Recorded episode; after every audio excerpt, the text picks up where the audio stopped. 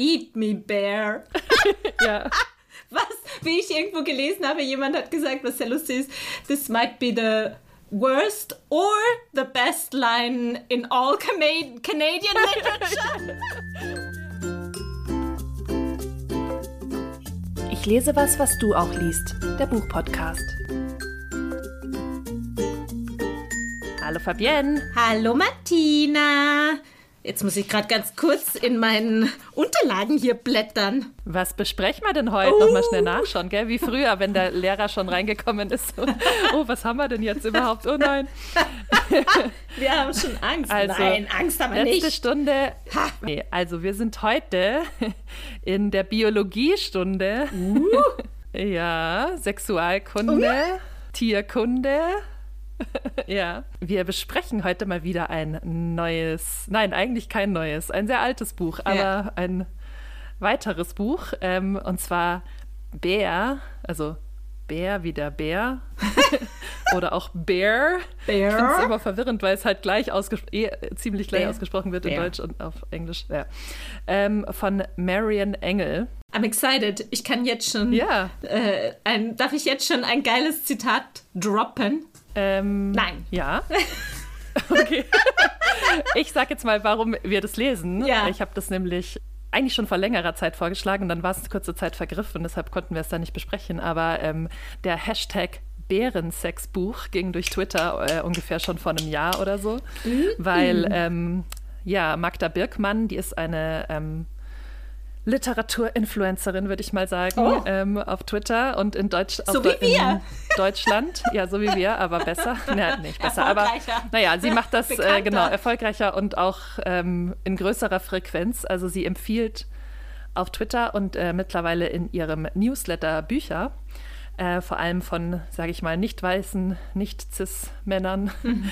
ähm, und ja, ähm, auch sehr zu empfehlen, mal bei Ed Magdarine auf Twitter oder Blue Sky vorbeizuschauen oder auch ihren Newsletter zu abonnieren. Der heißt Magda liest und wenn man das eingibt, Magda liest Newsletter bei Google ist es gleich der erste äh, der erste Eintrag. Der also danke für die Empfehlung. Hashtag Bärensexbuch. Ja. Ähm, darum geht es heute. Was willst du jetzt spoilern, Fabi, oder darf ich erst? Nee, hau rein. Sagen? Äh, ich halte mich zurück, aber das muss ich heute noch loswerden, natürlich. Ich hau jetzt rein und Ja. raus. Also, Marian Engel ist äh, nämlich eine kanadische Autorin. Es ist tatsächlich schon das dritte kanadische Buch, das wir besprechen. Ah ja, ich musste nämlich auch an Eisfuchs natürlich denken, als ich dieses Buch gelesen habe. Ja, und ich, ähm, ich finde es irgendwie krass, weil ich dachte nämlich lustigerweise, als ich den Wikipedia-Eintrag und so von Marian Engel gelesen habe, da wurde immer so, ja, und sie kannte den und den und das waren halt lauter so kanadische Männer aus, den, aus, aus dem frühen 20. Jahrhundert und ich kannte halt keinen einzigen von Oh. denen. Mhm. Und die wurden aber halt so erwähnt, als würde man die kennen und ich glaube, Ja, es ja. war, waren schon Leute, die halt in Canadian Literature bekannt sind, aber ich habe einfach keine Ahnung von kanadischer Literatur, habe ich gemerkt. Aber was war das dritte, das wir schon gelesen haben? Eisfuchs? Das und? Ähm, Johnny Appleseed, also da warst du nicht Ah, dabei, aber oh ja, genau. schade. Mhm. Aber es waren halt so äh, Contemporary, Indigen, Queer, also sowas, Ja. da kenne ich mich jetzt schon aus, aber sonst so in der kanadischen Literaturgeschichte, außer Edward, Und Alice kenne ich mich irgendwie gar nicht aus. Genau, Alice Munro und Edward, aber sonst Mhm. ähm, Männer kenne ich da keine. Na, haben wir nichts verpasst, oder? Würde ich mal sagen. Ich, ich weiß es nicht. Ich, ich, ich, I wouldn't know. naja. Auf jeden Fall wurde Marion Engel ähm, 1933 in äh, Toronto geboren und sie war auch äh, erst bei einer Pflegefamilie und wurde dann später adoptiert. Deswegen heißt sie Engel. Vor, äh, nee, deswegen hieß sie, also ich weiß nicht, Engel ist auf jeden Fall der dritte Name, egal. Ich, Ah, ist das nicht der Name von ihrem Mann vielleicht? Genau, das ist Ja. der Mann, aber dann hatte sie noch den Namen Ah. von ihrer Adoptivfamilie und davor Ah. hatte sie noch einen anderen Namen, aber Okay. ist ja irgendwie egal. The Lady Ähm, with Many Names. Genau, sie ähm, wächst dann auf, also die Familie ist so ein bisschen rumgezogen, aber sie macht dann irgendwann ihren Schulabschluss und äh, studiert dann auch ganz einschlägig erst Language Studies und dann äh, im Master Canadian Literature an der McGill University in ähm, Montreal. Ist dann auch nach ihrem Studium, also ähm, noch so Literatur interessiert und ambitioniert unterwegs. Also sie erhält dann erst ein Stipendium, ähm, um französische Litera Literatur zu studieren und äh, verbringt da einige Zeit in Aix-en-Provence und äh, geht dann auch danach nicht direkt zurück nach Kanada, äh, sondern ist erstmal noch in England als Übersetzerin tätig und fängt dann da auch schon ihr erstes Manuskript an, ähm, das dann aber nie veröffentlicht wurde. Aber da hat sie es äh, quasi versucht. Dann später ähm, in Kanada lernt sie ihren Ehemann kennen, Howard Engel, den sie heiratet und auch mit ihm zwei Kinder, Zwillinge bekommt. Ähm, und eigentlich fängt erst dann, als sie quasi Mutter ist, ihre Karriere an. Das fand ich relativ spannend, weil sonst ist das ja andersrum, dass es dann aufhört mit der Karriere. Aber sie hat sozusagen ähm, in der Zeit, als sie sich um die Kinder gekümmert hat, dann richtig losgelegt äh, mit dem Schreiben. Und wofür sie auch relativ bekannt ist, ist, dass sie sich äh, immer eingesetzt hat und stark gemacht hat für die Rechte von AutorInnen, also in so Writers Guild, mhm. nee, Writers Sie ist irgendwie so WUK oder so. WOC. Ja, genau. Writers Union of Canada. Genau, da war sie auch die erste Präsidentin. Also da ging es jetzt um so Sachen wie, ähm, dass ähm, AutorInnen beteiligt werden an, also in Form von Tantiemen, wenn ihre Bücher in Bibliotheken ausgeliehen werden. Also dass das quasi irgendwie an, diesen, an die Statistiken des Ausleihens auch geknüpft ist und nicht nur an die Verkäufe und so weiter. Also da war sie, ähm, deshalb war sie so in der literarischen Welt Kanadas ähm, ihrer Zeit dann auch sehr bekannt.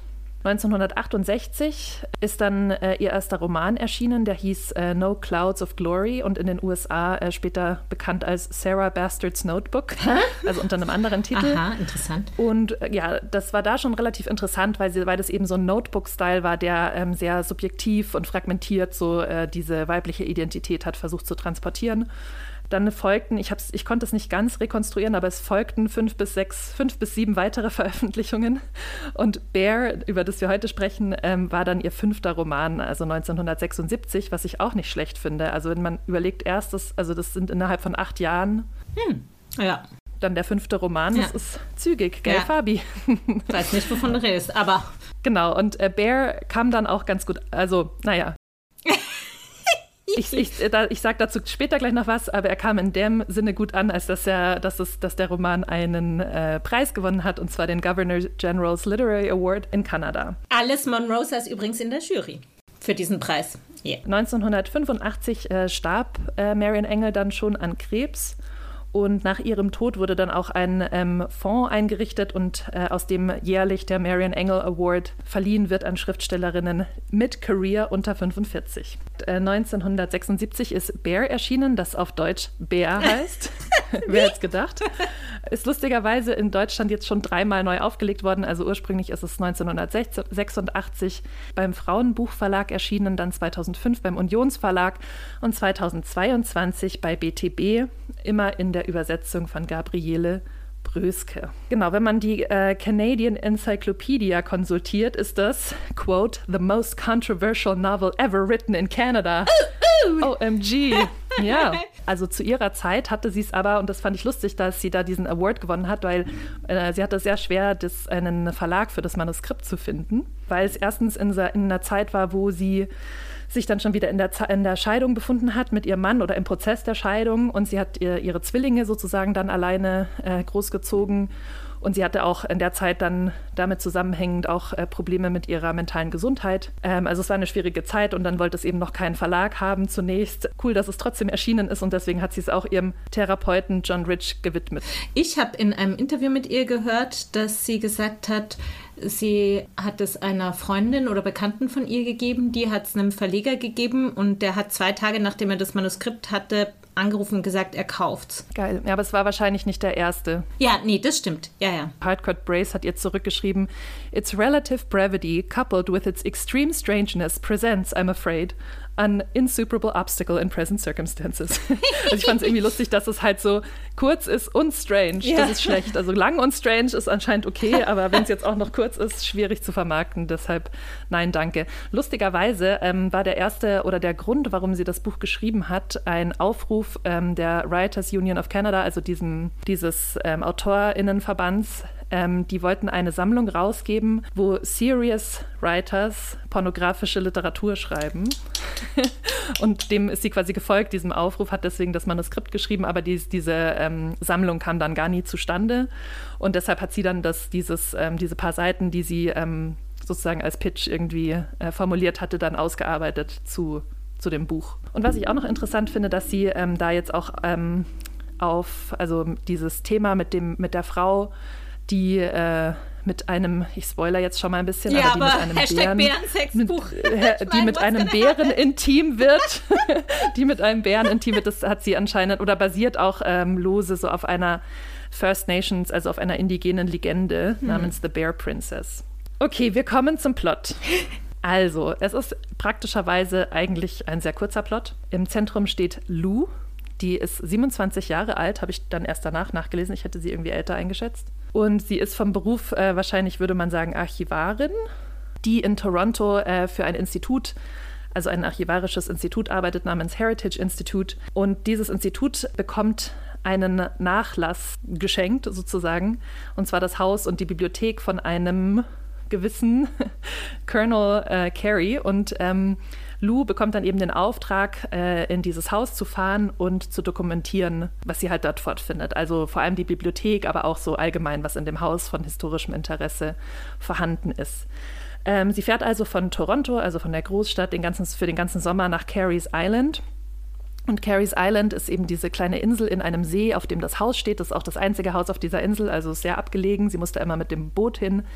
Das ist in Nord ist im nordöstlichen östlichen Ontario, also auch sozusagen da nochmal, es ist weit weg, weit weg, weit weg, soll man da, glaube ich, verstehen. The Wilderness. Wobei die Beschreibung ist auch gut von dem Direktor, als es sie losschickt. Ja, du fährst so und so lange auf dieser, dann biegst du rechts ab, dann biegst du links ab, dann kommst du zur Fähre und dann holt dich schon jemand ab. Das ist so, hm, Good luck. Ja, bye. Genau, also das ist dann eben dieses alte verlassene Haus auf der Seeinsel und äh, sie hat dort so einen ähm, Art Verwalter des, dieses Hauses, der ihr ab und zu mal irgendwie was zu essen bringt, der sie da auch hin, hinbringt, der Homer äh, der ihr so ein bisschen ähm, sagt, wo was ist. Fabi wackelt mit den Augenbrauen. Später hat sie auch mit dem eine kurze Affäre, aber das ist nicht der ähm, Hauptfokus des Buchs. Interessanterweise ist ähm, auf dieser Insel, die natürlich äh, menschenleer ist, also wie gesagt, es gibt nur das eine Haus, gibt es aber schon einen zahmen Bären, mhm. der in einer Art Verschlag äh, hinter dem Haus äh, gehalten wird an einer Kette. Es gibt auch eine alte indigene Frau, Lucy Leroy, die den Bären auch irgendwie sehr mag und die ihr irgendwie auch ein bisschen Tipps gibt, wie sie den handeln kann. Aber ansonsten lassen die sie da, also fand ich auch so relativ witzig. Die sind so, hallo, welcome, also das ist das Haus, hier ist das Klo, da ist der Bär. Wenn was ist, sagt halt Bescheid. ja, genau. Und dann sitzt sie eben auf dieser Insel und macht sich daran, diesen Nachlass zu dokumentieren. Und dann kann man erstmal sagen, sie freundet sich mit dem Bären an. sie ähm, geht immer wieder bei ihm vorbei, sie gibt ihm was zu fressen, sie nimmt ihn auch mal ab von seiner Kette. Das hab ich ich habe es nicht so richtig verstanden, wie das sozusagen logistisch wirklich funktioniert, aber die beiden spazieren dann auch so ein bisschen über die Insel. Gehen ähm, sie gehen vor allem zusammen schwimmen ja. äh, im Fluss und ähm, gegen Mitte des Buchs äh, fängt es dann auch an, dass äh, der Bär zu ihr ins Haus zu kommen beginnt, ähm, vor allem abends. Während das Ganze passiert, während sozusagen diese, naja, Freundschaft wollte ich jetzt sagen, aber es ist eigentlich keine Freundschaft, Annäherung aber diese An Annäherung zwischen Bär und Frau passiert, kriegen wir auch immer wieder so Einblicke in die Arbeit von Lou, im, eben in dieses Archivieren. Und im Prinzip guckt sie die ganze Bibliothek durch. Ich fand, da wurde es ein bisschen, also für mich auch ein bisschen, ich habe dann irgendwann nicht mehr durchgeblickt, was sie jetzt wie dokumentiert, aber was, glaube ich, das Wichtigste ist, dass sie immer mehr, also dass aus viel, immer mehr, immer mehr Büchern fallen Zettel raus oder fallen irgendwelche Notizen raus von diesem Colonel Carey, ähm, wo Bären-Notizen Bären im Prinzip da drauf sind. Fun Facts Welt. über Bären, die dann auch zum Teil äh, irgendwie dargestellt werden, die wir einfach nachlesen können. Also sind es, es können ähm, irgendwie so Enzyklopädie-Einträge sein. Ähm, es handelt sich aber auch um irgendwelche Bärenlegenden, um irgendwie Art und Weise, wie indigene Völker Bären genannt haben und so weiter. Also ganze, äh, der Mythos Bär ähm, wird quasi in so kleinen Zetteln, die immer überall auftauchen, dort dokumentiert von ihr. Und ja, irgendwann sind wir auf Seite 106. Kann ich jetzt mein Zitat Und da bringen? Nein. Geht's zur Sache. Ja, jetzt kannst du nein, dein nein, Zitat Hugo. bringen, Fabi. Das kommt jetzt bestimmt. Ich eh. weiß ja nicht, was es ist, aber ich kann ja einfach mal, ich lese jetzt das mal vor, ja, was da passiert. Please. Weil ich kann es einfach nicht besser sagen und ich möchte es auch nicht. Also, im Prinzip ist es so, sie sitzt abends nochmal am Schreibtisch und dokumentiert da irgendwie rum, schreibt irgendwas, macht Notizen und der Bär ist im Haus und chillt quasi. Mag es wahrscheinlich auch ganz gern, dass es da irgendwie schön warm drin ist, genau. Und dann fängt es irgendwie an, dass sie also am, im Feuer, also am Feuer so ihre Füße in sein Fell vergräbt. Und das ist halt eigentlich so der erste Kontakt, dass sie da so kuscheln, zumindest mit den Füßen zuerst. Ähm, und dann kommt sowas wie, oh, she was lonely. Inconsolably lonely. It was years since, since she had had human contact. Das fand ich ein bisschen komisch, weil Years, also wir wissen ja dann später, sie hat eigentlich eine Affäre mit ihrem, mit dem Direktor ihres Instituts, ja. also mit ihrem Chef im Prinzip. Aber es kommt ihr vielleicht vor wie Jahre. Wir mhm. wissen es ja nicht genau. Genau, und dann geht es eben so weiter. Und dann sagt sie irgendwann so, Oh, bear, she said, rubbing his neck. She got up and took her clothes off because she was hot. She lay down on the far side of the bear, away from the fire and a little away from him, and began in her desolation to make love to herself. The bear roused himself from his somnolence, shifted and turned. He put out his moly tongue. It was fat and, as the cyclopedia says, vertically ridged. He began to lick her. A fat, freckled, pink and black tongue. It licked. It rasped to a degree. It probed. It felt warm and good and strange. He licked, he probed.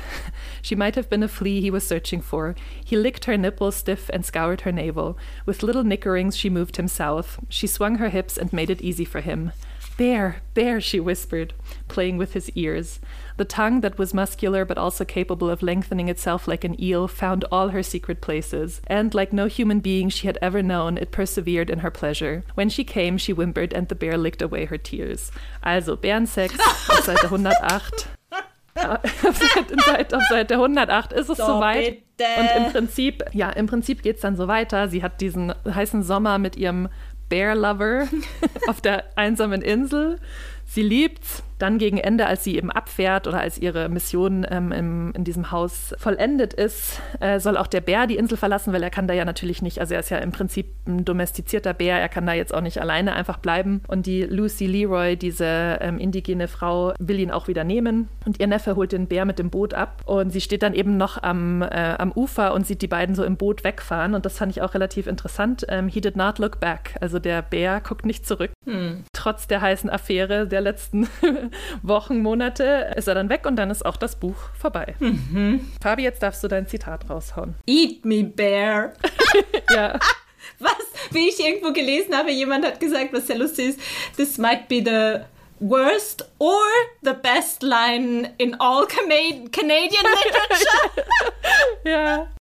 Ja, genau. Also ich fand auch, wie gesagt, also das Buch hat ja nur, das Buch hat ja nur 160, 170 Seiten und erst auf Seite 100 6, wie ich gerade vorgelesen habe, fängt der Bärensex an. Und da ist es ja noch so ein bisschen, also das, was ich gerade vorgelesen habe, das ist noch so ein bisschen verschleiernd. Und dann, wie du auch gerade anzitiert hast, wird es noch expliziter. Mm. Also im Sinne von Eat me bear und dann auch sowas wie sowas wie um, ähm, His tongue bent vertically and he put it up her cunt. Also es ist halt auch so, leaves nothing to the imagination eigentlich. Ja, und dann relativ bald, wir können ja mal damit anfangen, fällt auch das Zitat oder fällt die Zeile, dass uh, she loved him. Und das fand fand ich relativ interessant, weil wenn man so auch Rezensionen liest, ist es manchmal so eine Liebesbeziehung zwischen Bär und äh, Frau. Ich wollte dich mal fragen, wie würdest du das so klassifizieren? Also, weil das hat, fand ich dann überraschend, also weil es fängt eben so sehr körperlich an und dann ähm, kommt wirklich ständig sowas so, she knew now that she loved him. She loved him with such an extravagance that the rest of the world had turned into a tight, meaningless knot, except for the landscape, which remained outside them, bla bla bla. Also ich,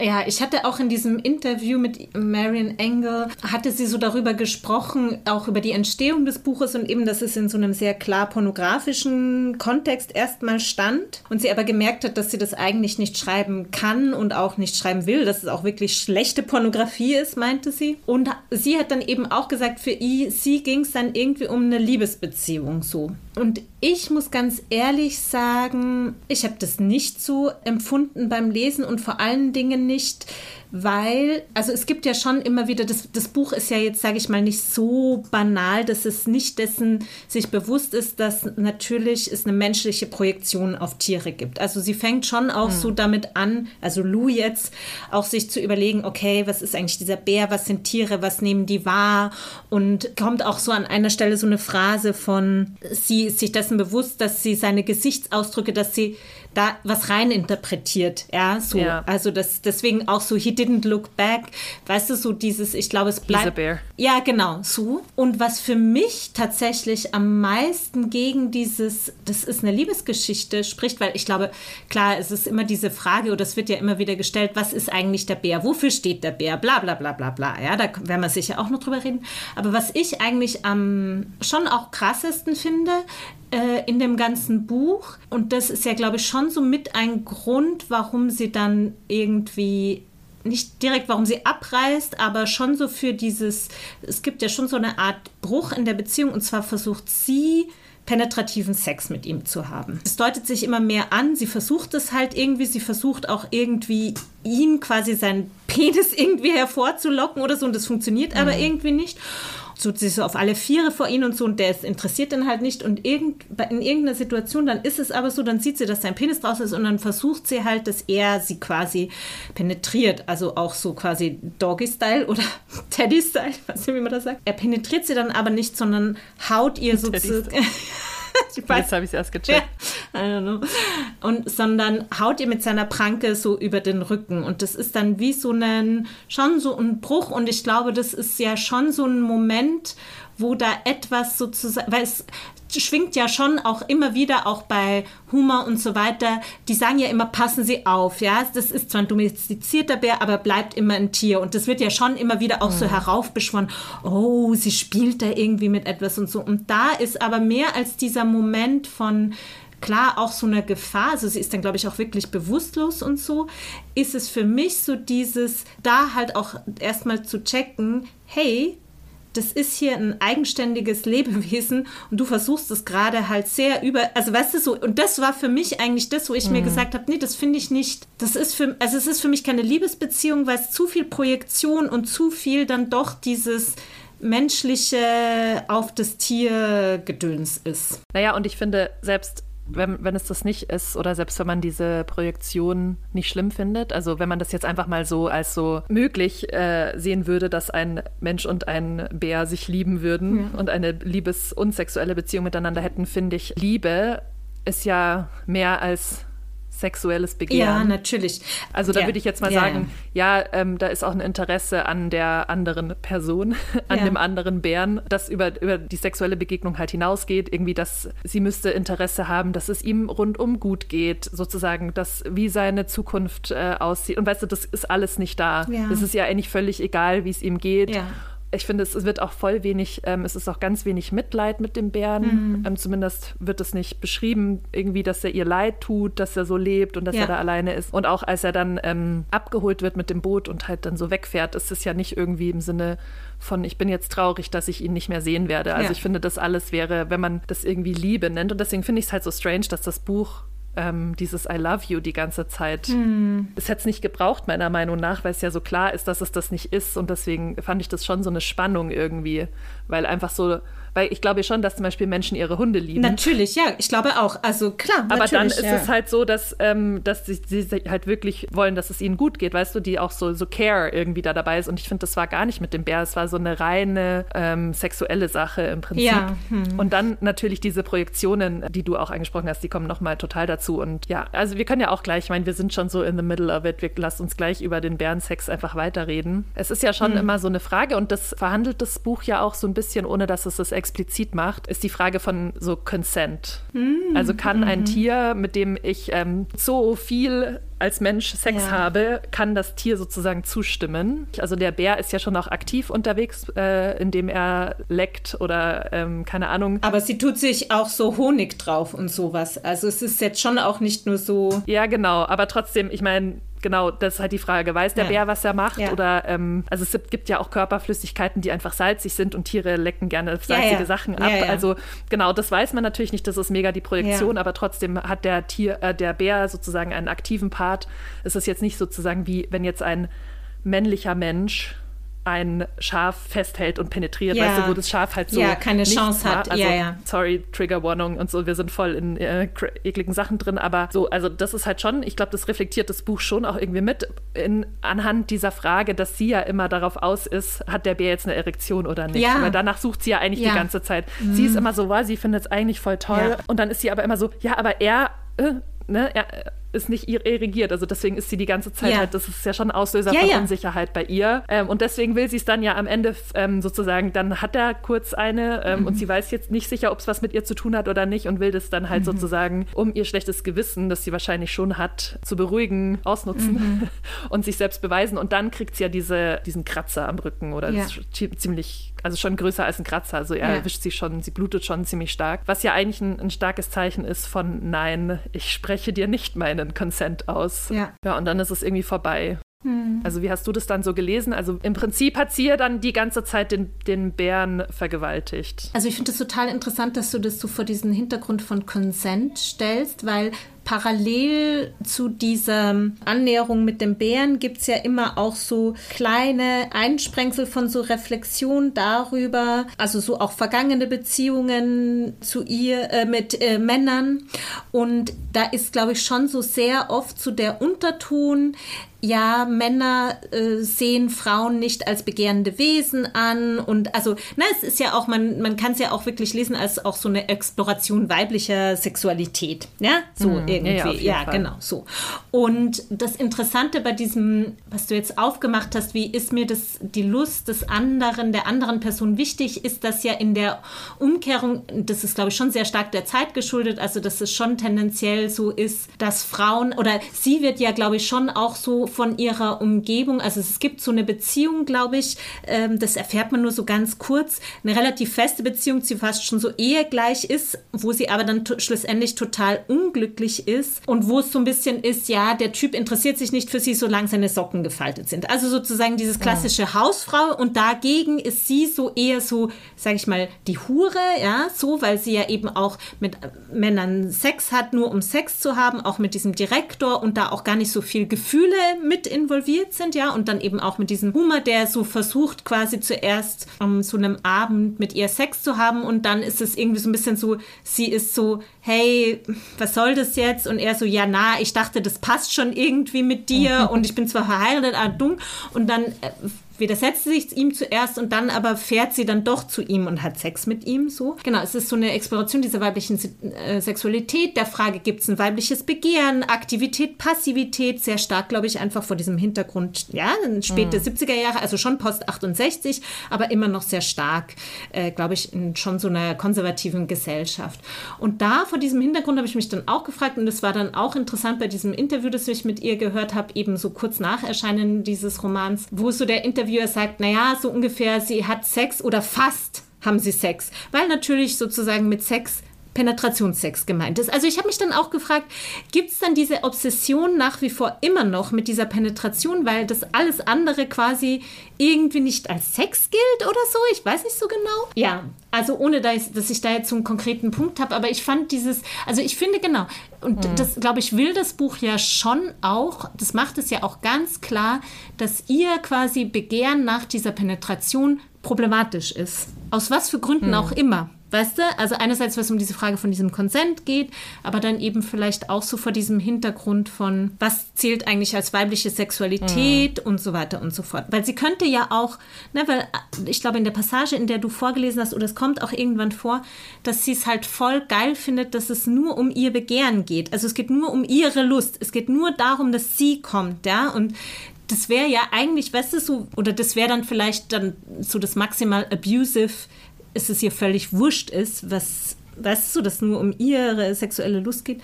Aber ja, ich weiß auch nicht. Ja. Also es ist schon so ein Fragezeichen für mich, ja. Also, und ich glaube, es, es soll aber auch so problematisiert sein, diese Penetration. Weißt du, ich glaube nicht, dass das Buch sozusagen da auf der Seite der Protagonistin ist in dem Sinne, ja, das ist alles voll okay, was sie macht, sondern dass da schon deutlich wird, dass es nicht okay ist, was sie macht. Ja, ja, ja voll. Das find, fand ich auch, genau. Und ich glaube auch sie, sie hat ja schon auch nach dieser ersten Nacht, da gibt es ja schon so eine morgendliche, so ein morgendliches Erwachen, wo sie so denkt, was habe ich da eigentlich gestern ja. gemacht? Mhm. Ich weiß halt nicht so richtig, ob dieses nur Penetration ist Sex, ob das problematisiert wird von dem Buch oder ob das einfach in der Zeit wirklich noch so gegolten hat. Das glaube ich auf alle Fälle hinterfragt wird. Nee, ja. Ja, genau, ja. aber und nicht so stark hinterfragt wird von dem Buch. Und dass es in dem Sinne dann halt, ja, es war ja kein Sex, deswegen ist es okay. Ist. Ja, und gleichzeitig gibt es, also und hier noch ein paar Fun Facts, die man in so einer Unikarriere mitkriegt. Ja. Äh, also dieses Motiv von Tieren, ich glaube, es war so im 18. Jahrhundert, also waren es auch gerne so Schoßhündchen die so mhm. ihre Frauen lecken. Ja, so, das ist schon so ein sehr, glaube ich, auch zentrales Motiv von so pornografischer Literatur und natürlich auch sehr stark männlich geprägter pornografischer mhm. Literatur. Mhm. Also die Vorstellung, also eben, und beim Hund ist so, das kann einem halt nicht irgendwie weißt du, das ist dann schon so ein bisschen zwischen so verharmlosend und das sind dann eben immer kleine Schoßhündchen, das sind dann also auf so Darstellungen, ja, so pornografischen Darstellungen der Zeit, also so eine ganz bekannte, sieht man halt so eine Frau so im 18. Jahrhundertsteil so voll bekleidet und die macht da so ein Nickerchen, ist so quasi eingeschlafen und der, das, der Hund liegt halt so genau über ihrem Schritt. Ja, so. Also sie ist voll angezogen, aber das wird halt sozusagen, die Suggestion dessen ist was da halt passiert, ja. Und das ruft es ja schon so ein bisschen auf. Auch so dieses, ja, sie liegt da erst so und dann kommt der Hand hin und so leckt so und so weiter. Ehrlich gesagt, also ich weiß ehrlich gesagt auch, also jetzt Talking Biology, ich weiß nicht, ob man, wenn man sich nackt neben ein Tier legt, klar, man hat salzige Stellen, aber weißt du, warum sollte ein Tier das irgendwie machen? Ja gut, der ist domestiziert, aber trotzdem, ich finde es schon auch, es ist auch das eine krass weißt du, glaube ich, menschliche Fantasie, ja. dass Tiere einen so ablecken wollen. Ne? So. Ja, das ist halt das super Spannende so an Tieren, ähm, an diesen Kontakt, ne? weil ich meine, Tiere machen halt echt auch abgefuckt perverse Sachen. Ja, sie lecken sich halt auch so, den Arsch. Ja, so. ja, oder halt auch so, so, so Hunde, die irgendwie an Beinen äh, rammeln. Reiben. ja, genau. So, also es ist halt auch so ein bisschen, ja, ähm, also diese, dieses Argument immer so, ja, oder jetzt in ihrem Fall so der arme Bär und so, ja, mhm. ich meine, genau, also man weiß halt auch immer nicht so, Tiere machen ja. auch strange Sachen, aber ja. was ich ich halt irgendwie auch interessant finde, ist, dass der Bär als Tier halt so stark männlich konnotiert ist. Ja. Also es gibt ja. ja. auch so Männer, die man halt so sagt, der ist so ein Bär und mhm. dann halt mhm. auch so dieses, dass der Bär so schon von der Gestalt her ähm, einer so der menschenähnlichsten Tiere ist. Im Sinne von, dass der so aufstehen kann auf ja. seinen Hinterbeinen. Sie genau, zwingt und das den sagt ja sie dann ja auch so, oh, er steht auf. Will sie doch, dann tanzt sie doch mit ihm. Das finde ich auch so eine furchtbare Szene. Das ist wirklich so schlimm. Oh. Ja, ja, und dass Bären halt auch von den Menschen oder so in der menschlichen Kultur oft so vermenschlicht vermenschlicht wurden und werden. Ja. Also auch mhm. so dieses Bärentanzen und keine Ahnung. Das macht es auch dann, also ich finde, das geht dann doch wieder so in so eine allegorische Lesart ja. oder, oder zeigt da halt sehr stark hin, dass das doch irgendwie so was über Beziehungen zwischen Männern und Frauen sagen soll, ja. mhm. auf eine Art. Mhm. Oder, auf, oder irgendwie zeigen soll, wie sie sich es wünschen würde, dass ja. ihre Beziehung wäre. Ich habe mich immer so gefragt, was, was für ein anderes Tier hätte es denn sein können? Mhm. Und hätte das Buch dann genauso funktioniert? Mit, wenn es ein Hund wäre oder irgendwas ganz anderes, ein, Wolf. ein Reh. Ja, es muss dann halt schon das Gefährliche also sein. Es, es kann eben kein sein. Reh sein. Ja. Aber ähm, was ich mir jetzt gerade auch noch dachte, ist, also weißt du, weil du gesagt gesagt hast, äh, Tiere machen ja so strange Sachen. Ich meine, ich glaube, was ja schon oft gesagt wird, das ist so sehr pauschalisierend und ich glaube, das ist ja auch wieder so eine grundsätzliche Grenze, die man in Frage stellen kann. Aber ich glaube, es gibt ja schon so diesen Unterschied von tierische Sexualität ist sehr stark instinktgesteuert und triebgesteuert im Sinne von, es geht halt entweder um so einen mechanischen Ding oder ganz konkret um Fortpflanzung und menschliche Sexualität demgegenüber hätte halt ein viel breiteres Spektrum. Da geht es halt eben nicht nur sozusagen um dieses rein instinktive, sondern da gibt es halt eben auch so Spielarten der Lust, bla bla bla bla bla, ja. Mhm. Und dass das halt, weißt du, da vielleicht auch so ein bisschen so aufgerufen oder einander gegenübergestellt wird, so dieses, weißt du, der schlägt sie halt ab, der sieht da vielleicht nicht mal irgendwas und auch so dieses, als dann der Penis rauskommt, man weiß nicht, woran es liegt, wahrscheinlich, vielleicht war der in Heat, ja, so, weißt du, so, ja. also dass es keine sozusagen, nicht diese, blöd gesagt, dass es keine Erotik gibt, ja, also für Menschen mhm. gibt es eine Erotik und für Tiere nicht alles mit Vorsicht genossen, weil das ist natürlich auch speziesistisch oder so, ja, mhm. so. Aber, ah ja, genau, und zu dem, der Bär ist männlich, da finde ich nämlich schon interessant, weil in diesem Mythos, von diese, diesem indigenen Mythos, ähm, von dieser Bärenmutter oder Bärenkönigin, da geht es zwar, glaube ich, auch um Sex mit dem Bären, aber dann geht es doch auch darum, dass, glaube ich, ein Bär, also so dieses wie bei Romulus und Remus, dass halt quasi ein Bär auch jemanden nährt. Also sozusagen dieses Mütterliche. Aber es stimmt, ich finde, der Bär ist schon sehr stark männlich konnotiert, genau mm. wie Wolf. Ja? Also das sind halt ja. immer sozusagen Tiere, die durch ihre Nähe eben, aber auch zu was sehr, deswegen glaube ich auch, weißt du, dieses Animalische, dieses Instinktive, dieses Triebgesteuerte, mm. deswegen die Nähe zum Mann, ja, was halt Bullshit ja, ist, ja. ja, so irgendwie. Oder Bullshit, aber das ist halt, weißt du, man könnte sagen, das rechtfertigt natürlich auch, oder wenn man es wirklich als Metapher für Männlichkeit lesen will, dann ist es halt scheiße, was da alles konnotiert wird, ja? Also gefährlich, mhm. äh, triebgesteuert, bla bla ja, bla, ja? Das ist halt nicht cool, ja? Und das entschuldigt ja, das ist ja auch oft, also bis hin zur Rechtfertigung von Vergewaltigung, ja, dass Männer halt, die sind halt so triebgesteuert, wo man sich halt so denkt, also sorry, nee, ja, so. Aber jetzt bin ich ein bisschen abgeschwoffen. Geschwoffen.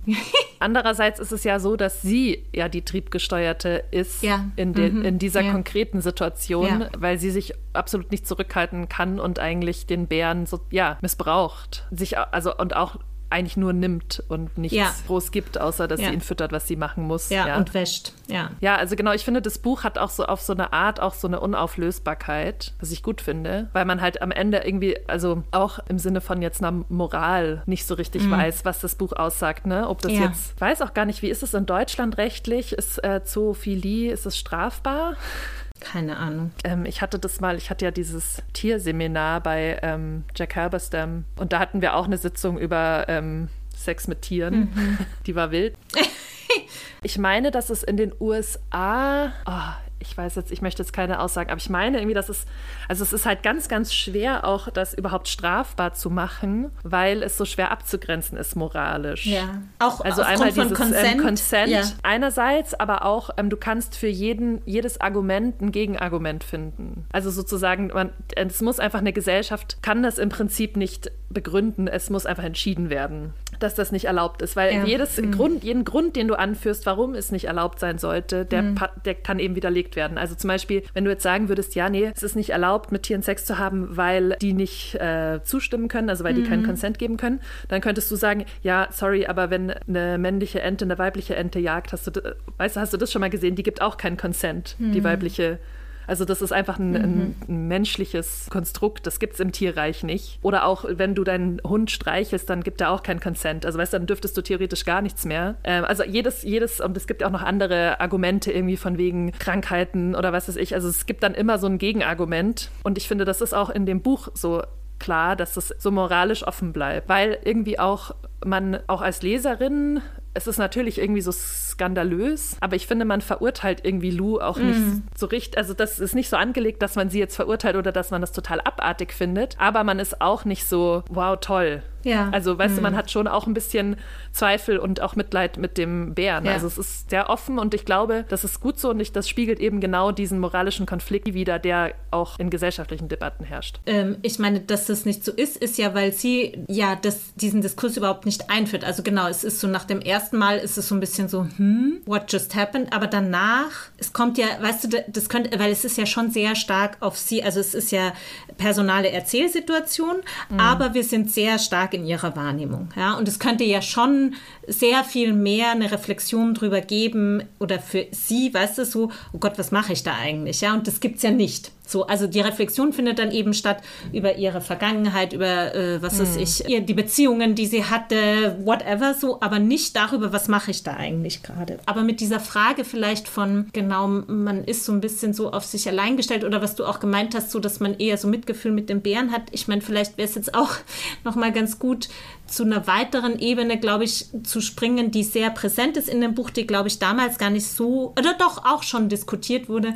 Nämlich ist es eigentlich ähm, eine Metapher für Colonialism. Also ist quasi, ähm, weil sie kommt er ja hin und dieser Colonel Carey, der war ja sozusagen einer der frühen Siedler und der hat sich halt da so mhm. mitten in seinem Traum von der Wilderness äh, da so ein Haus hingebaut und es wird auch so sehr betont, als sie da hinfährt, dass es so ein, ich kann es mir ehrlich gesagt nicht so genau vorstellen, aber es ist so ein sehr besonderes Haus, das irgendwie mhm. achteckig ist, sehr große Fensterfronten hat, also ein ganz klar sozusagen europäisch-kolonialistisches Haus, das nicht mhm. der Bauweise entspricht, wie das damals war. Und auch diese Bibliothek ist eine Bibliothek von ganz vielen so kolonialen, also da gibt es viktorianische Naturkunde-Sachen und so. Also es wird, also es sind so diese Schnipsel über Bären, die rausfallen, aber viele der Bücher sind so die klassischen kolonialen Texte des 18. und 19. Jahrhunderts. Und das ist auch immer, ich habe dann noch mal so ein bisschen geschaut, jede, fast jede Sexszene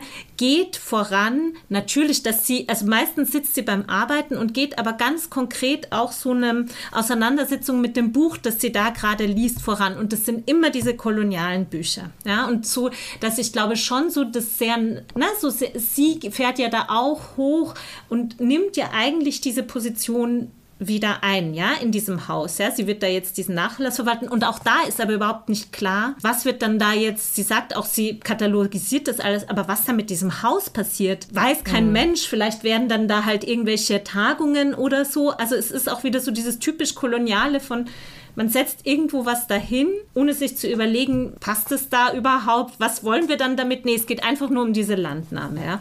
Und ich glaube, in dieser Beziehung zu diesem Bären drückt sich meines Erachtens schon auch so ein bisschen dieses aus. Ja? Also so eben dieser Bezug zur Wilderness, aber auch diese ganzen Projektionen auf ihn natürlich. Dann eben auch so dieses missbräuchliche Verhältnis. Also da kann man ja, ja sozusagen total, es ist fast schon so ein bisschen zu platt, ja, so. Aber durch dieses, durch diese quasi Backstory Backstory dessen, was das für ein Haus ist und was da für Bücher gelesen werden, ist das, weißt du, so, das ist so ganz klar, mhm. ja. Bis hin zu, das hatte ich dann auch irgendwo äh, gelesen, dass eben also es war wohl so, dass sie diese Geschichte sich überlegt hat oder auch geschrieben hatte und dann hat sie mit einem befreundeten Künstler gesprochen, der indigen war und der hat ihr dann von diesen Mythen erzählt und dann mhm. hat sie gemerkt, hoppla, das ist eigentlich fast genau die gleiche Geschichte, wie mhm. ich sie erzähle und ich glaube, so diese Frage der Ane kulturellen Aneignung oder so ist, weißt du, könnte man schon auch in dieses Buch stellen, mhm. ja, so, es sei mal dahingestellt, ja, wie das dann konkret war, aber ja, ich fand schon interessant und ich musste dann auch, sorry, und dann höre ich auf, weil jetzt habe ich schon wirklich angeredet. Ich musste wirklich auch an Eisfuchs denken, weil da kommt doch auch am Schluss dieser komische Mythos, wo ich Sex, weißt du, wo wir doch, wo ich gar nicht mehr wusste, wer hat jetzt Sex, wer wird von wem vergewaltigt und das mehr. Und da wird ja auch so ein riesen Mythos aufgerufen und dann kriegt sie doch da auch Zwillinge,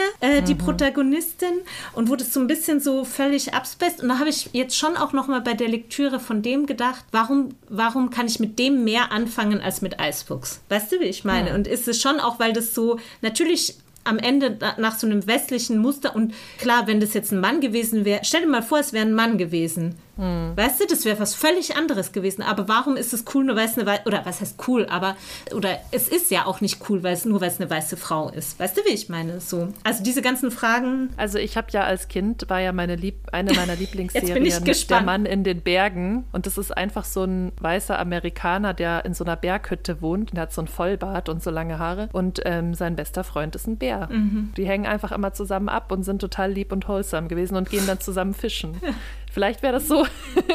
nee, das war jetzt, ähm, ja. Aber ich wollte noch was zu diesem Kolonialismus-Thema äh, sagen. Ich sehe das auf jeden Fall auch. Gleichzeitig finde ich, ist es ja schon auch sehr kompliziert und ich finde, das ist auch eine Art Kritik, die ich an dem Buch hatte. Ich fand es zum Teil, hat, hat es echt geschafft, das mich zu, auch zu verwirren. Also ich wusste auch jetzt mhm. manchmal nicht mehr, was wer jetzt wer ist, auch so von diesen Archiv, also ja. von diesen Archivleuten. Mhm. Äh, mhm. Also sie, sie, ist, einmal ist sie da sehr stark in so einer Geschichte von Byron und Trelawney ja. Ja. und so drin. Das habe ich mich nicht ausgekannt, weil ich halt auch diesen Text nicht kenne und sie referiert dann da immer wieder drauf und da mhm. ging es wohl auch irgendwas mit Bär und das vermischt sich dann sehr mit dem, mit dem tatsächlichen Bären. Und das andere ist ja dann eher diese ähm, indigene Frau, diese Cree-Frau, äh, Lucy Leroy, die ja auch sich äh, teilweise um den Bären gekümmert hat, wo man, finde ich, auch nicht so richtig weiß, was hatte die denn jetzt für eine Beziehung ja. mit den Bären? Mhm. Ne? Also das, das könnte ja genau, also ist der vielleicht schon immer so ein Sexsklave von allen möglichen Leuten, die da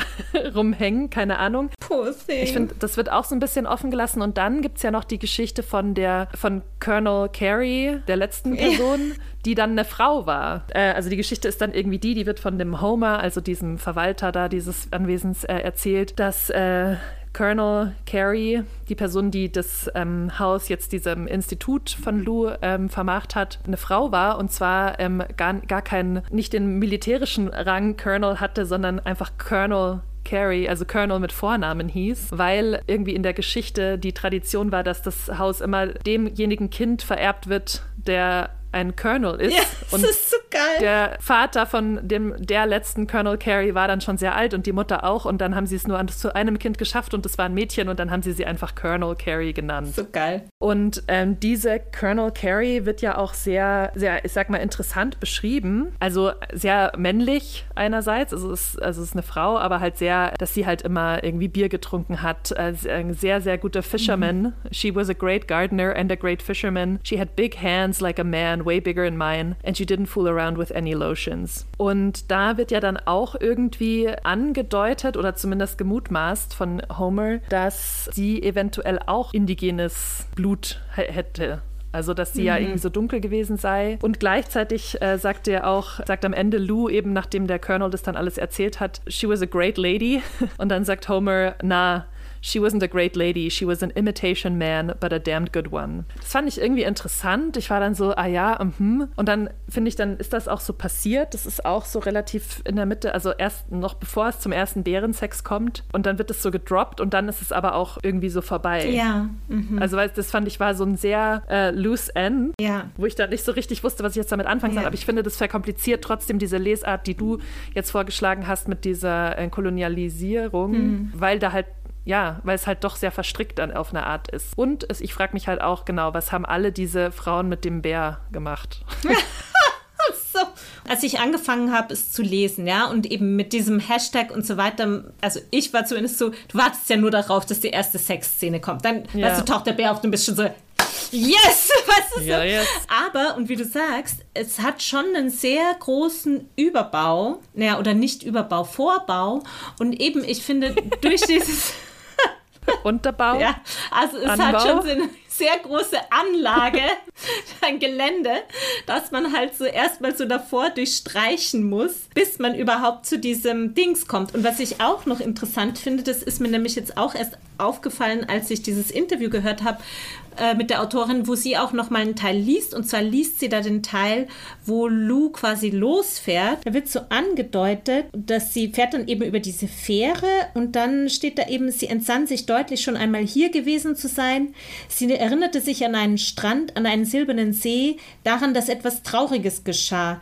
Ja, etwas, das geschah, als sie sehr klein war, ein Verlust. Es erschien ihr sonderbar, dass sie niemals in diesen Teil der Welt zurückgekehrt war.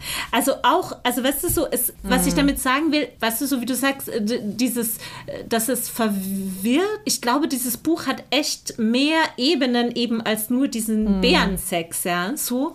Und das finde ich schon ganz interessant. Und in dem ist es auch, wie du es vorhin beschrieben hast, also es ist, es entzieht sich dann schon immer so einer ganz eindeutigen Lesart, ja. Also hier sind mhm. die bösen Kolonialisten, hier sind die guten Indigenen und so weiter. Es ist schon sozusagen jetzt nicht so eine einseitig anklagende Ding, so ja, schaut, was die Weißen mit dem damit gemacht haben oder so, ja. Und es schildert ja auch ziemlich gut, finde ich, also diese Familie Carrie, die sich da ansiedeln will, aber er ist erstmal da alleine, seine Frau kommt nicht nach, dann wollen sie da irgendwie eine Sägemühle aufbauen. Es funktioniert alles nicht. Also es schildert ja schon auch so immer wieder dieses, diese großen Pläne, die man hat und die dann halt so irgendwie so im Sand verlaufen oder eben, dass es da schon auch so, sage ich mal, einen Widerstand gibt der Realität, der Natur, der Wilderness und so weiter, die halt sich nicht in dieses Schema pressen lässt. Und da ist ja genau, finde ich auch, das ist ja schon interessant, auch dieser Kontrast von, sie geht dahin als Archivarin, ja, so, so als mm. Bookperson. Und das sagt ja auch, glaube ich, der Humor so von wegen, das glaube ich schon so, kommt an einem gewissen Punkt vor, dass er so gesagt, boah, als wir so gehört haben, da kommt jemand so aus mm. Toronto, aus dem Archiv, haben wir uns schon so gedacht, oh Gott. Und dann kommt sie an und sie macht sich dann ja doch ganz gut, ja, so. Also auch so diese Gegensätze von so, so glaube ich schon auch so oft so dieses, ja, man stellt sich irgend so eine Welt am Papier vor und so weiter und kommt dann mit der Realität überhaupt nicht klar. Ja. Ich fand auch, ähm, also um nur noch so ein paar Leseeindrücke vom Anfang zu schildern, ähm, lustigerweise hat mich der Anfang sehr an The Haunting of Hill House. Ja, total, ja, voll. Erinnert ja, einfach so von diesem klassischen Setup von so einer naiven jungen Frau, die dann ja auch noch genau yeah. diesen Job hat. Ich meine, Archivarin yeah. oder Geistforscher, weißt du, yeah, ist auch so ein bisschen egal, die an einen ähm, entlegenen, äh, bisschen also an so einen entlegenen Ort ja. gesendet wird, um da irgendwas herauszufinden. Und das Ganze, finde ich, war sehr so ominös beschrieben, ja. so, mm. wo man so als äh, Zuschauerin oder Leserin ist, so, no, don't go. Ja. So, es ist, äh, genau.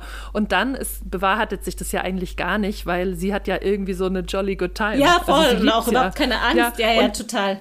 Genau, und ich dachte auch dann erst, oh, das ist jetzt so dieses typische irgendwie so Stadt versus Land ja. ähm, Ding dann auch, genau, dass die dann nichts kann und die kann dann kein Feuer anmachen oder weiß nicht, wie man so einen Ofen irgendwie schürt und ähm, und das ist aber alles gar nicht so, sondern sie ist einfach so mega unzimperlich und liebt's und ja. ähm, hat einfach eine gute Zeit und geht dann fährt da brettert mit dem Boot ab und zu hin und her und schwimmt. Und ja, also das fand ich dann ganz gut, dass es das dann nicht bewahrheitet hat, genau, weil man dachte, dass das ähm, viel mehr kommt. Und sie genau, sie hat ja auch keine Angst. Es ist gar keine Szene so nee. von wegen, was ist da draußen? Sie ist einfach so allein auf ihrem Island mit dem Bären und ja, mhm. macht sich's schön. Also das ist ja schon, ich finde, das kommt schon auch stark rüber, so dieses ähm, Freiheit, Female, ja. ne, so einfach die, eine Frau, die irgendwie in der, in der Wildnis ihre Freiheit lebt. Ja. Mhm. In all senses of the word. Ja.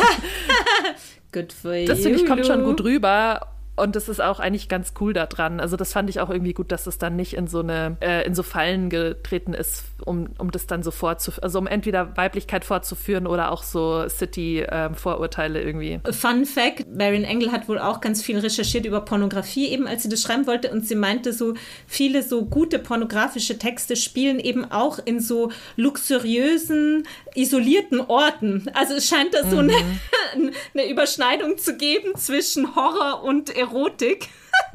The King? Ja, sehr. Wie fandst du denn die deutsche Übersetzung eigentlich? Wie war das für dich zum Lesen? Ja, ich fand es ganz gut, ehrlich gesagt. Also ich äh, bin auch gut reingekommen. Ich habe mir dann jetzt heute, als ich quasi die Autorin des Original habe lesen hören, habe ich mir schon auch so gedacht, okay, äh, es ist schon, glaube ich, äh, noch mal ein bisschen eine andere Stimmung oder so ein bisschen. Zum Beispiel mhm. war dann so ein Satz zum Beispiel, weil der ist mir auf Englisch so aufgefallen, ist auf Deutsch, das Land vibrierte vor frischem Grün und in, in der englischen Version ist es sowas, it was a hectic green oder so, was hectic with green oder so, was schon nochmal was ein bisschen anderes ist. Also ich habe mir dann gedacht, ach ja, vielleicht müsste man das nochmal auf Englisch lesen. Du hast es auf Englisch gelesen, gell? Mhm, ich habe es auf Englisch gelesen. Ich fand es nämlich tatsächlich nicht so zugänglich. Ah, interessant. Ah, interessant. Also von der Sprache her. Also ja. es war, das ist was, was man nicht an einem einzelnen Satz so richtig gut zeigen kann, sondern das war eher so ein insgesamt Eindruck, dass so die, äh, der Zusammenhang des Texts oft nicht so gut war. Also kennst du das, wenn dann irgendwie ein it oder he im Satz kommt und ja. du weißt nicht, worauf das sich im vorderen, ja. im Satz davor beziehen soll. Also solche,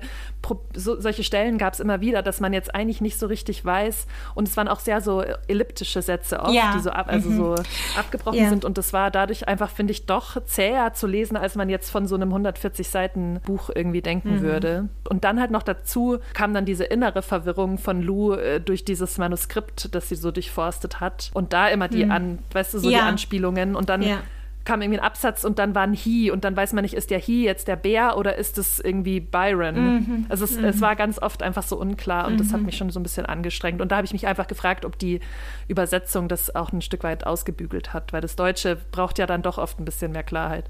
Aber ich glaube, dieses, was du äh, beschreibst mit dem sehr elliptischen und so, das ist voll auch im Deutschen so.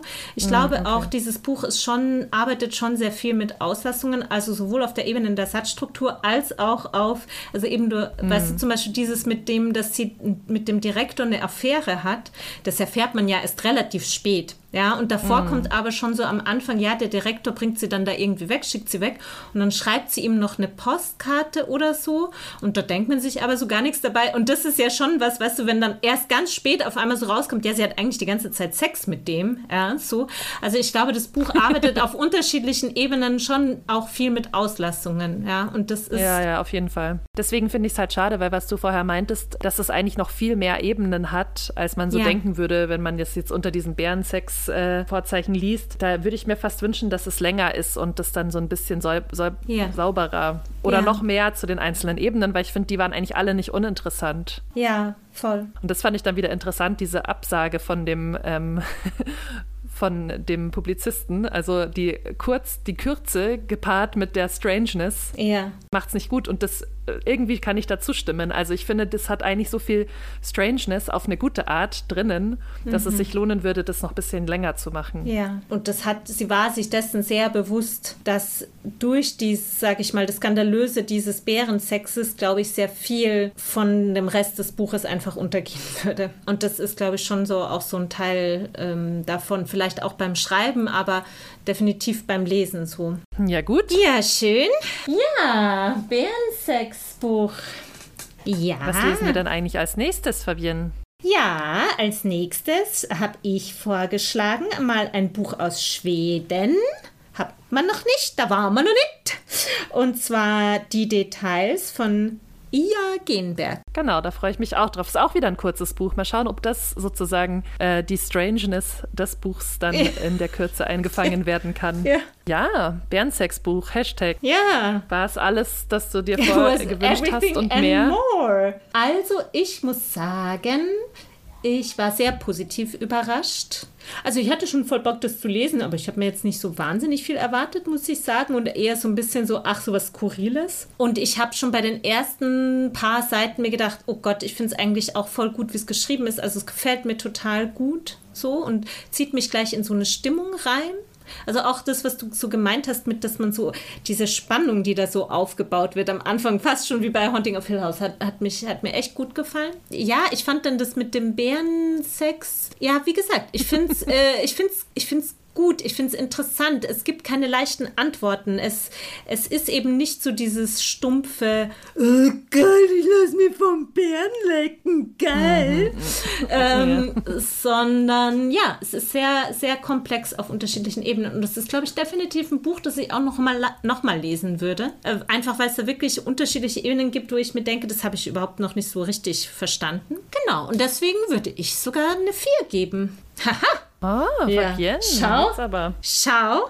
Kennt man ja gar nicht von Nein. dir. Nein. Ich muss sagen, ich bin dieses Mal weiter unten. Ah ja. Ich fand's, also genau, mich hat der Stil gestört tatsächlich also wenn ich mich irgendwie nicht auskenne, mm. dann muss es, dann muss es für mich, also das ist ja in viel von, von moderner Literatur yeah. so, aber dann muss es für mich irgendwie von so einem, für, zumindest von mir als solchen erachteten Genie irgendwie ab, also weißt du, wie ich meine, so aufgewogen werden. Also wenn ich so verwirrt bin, dann ja. soll das so richtig geil verwirrend ja, ja. gemacht werden. Ähm, und dafür war es dann halt irgendwie von allem etwas, aber irgendwie in der Summe zu wenig. Also ich finde es zu kurz. Ähm, ich fand es aber auch nicht schrecklich oder so. Mhm. Also, aber irgendwie ähm, genau, wenn man halt Bärensex schon weiß, dann habe ich mir schon die Frage gestellt, weiß ich, also habe ich jetzt nach dem Lesen so viel mehr davon, als das, was ich schon dachte, dass es ungefähr wird. Ah ja, interessant. Also ich habe jetzt nicht so richtig viel noch dazu gewonnen. Aber es war jetzt auch nicht, oh Gott, ich habe es gehasst. Ähm, es war schon, hat einen schon auch entertained, deswegen ich würde so 2,5, also so hm. eine Mitte,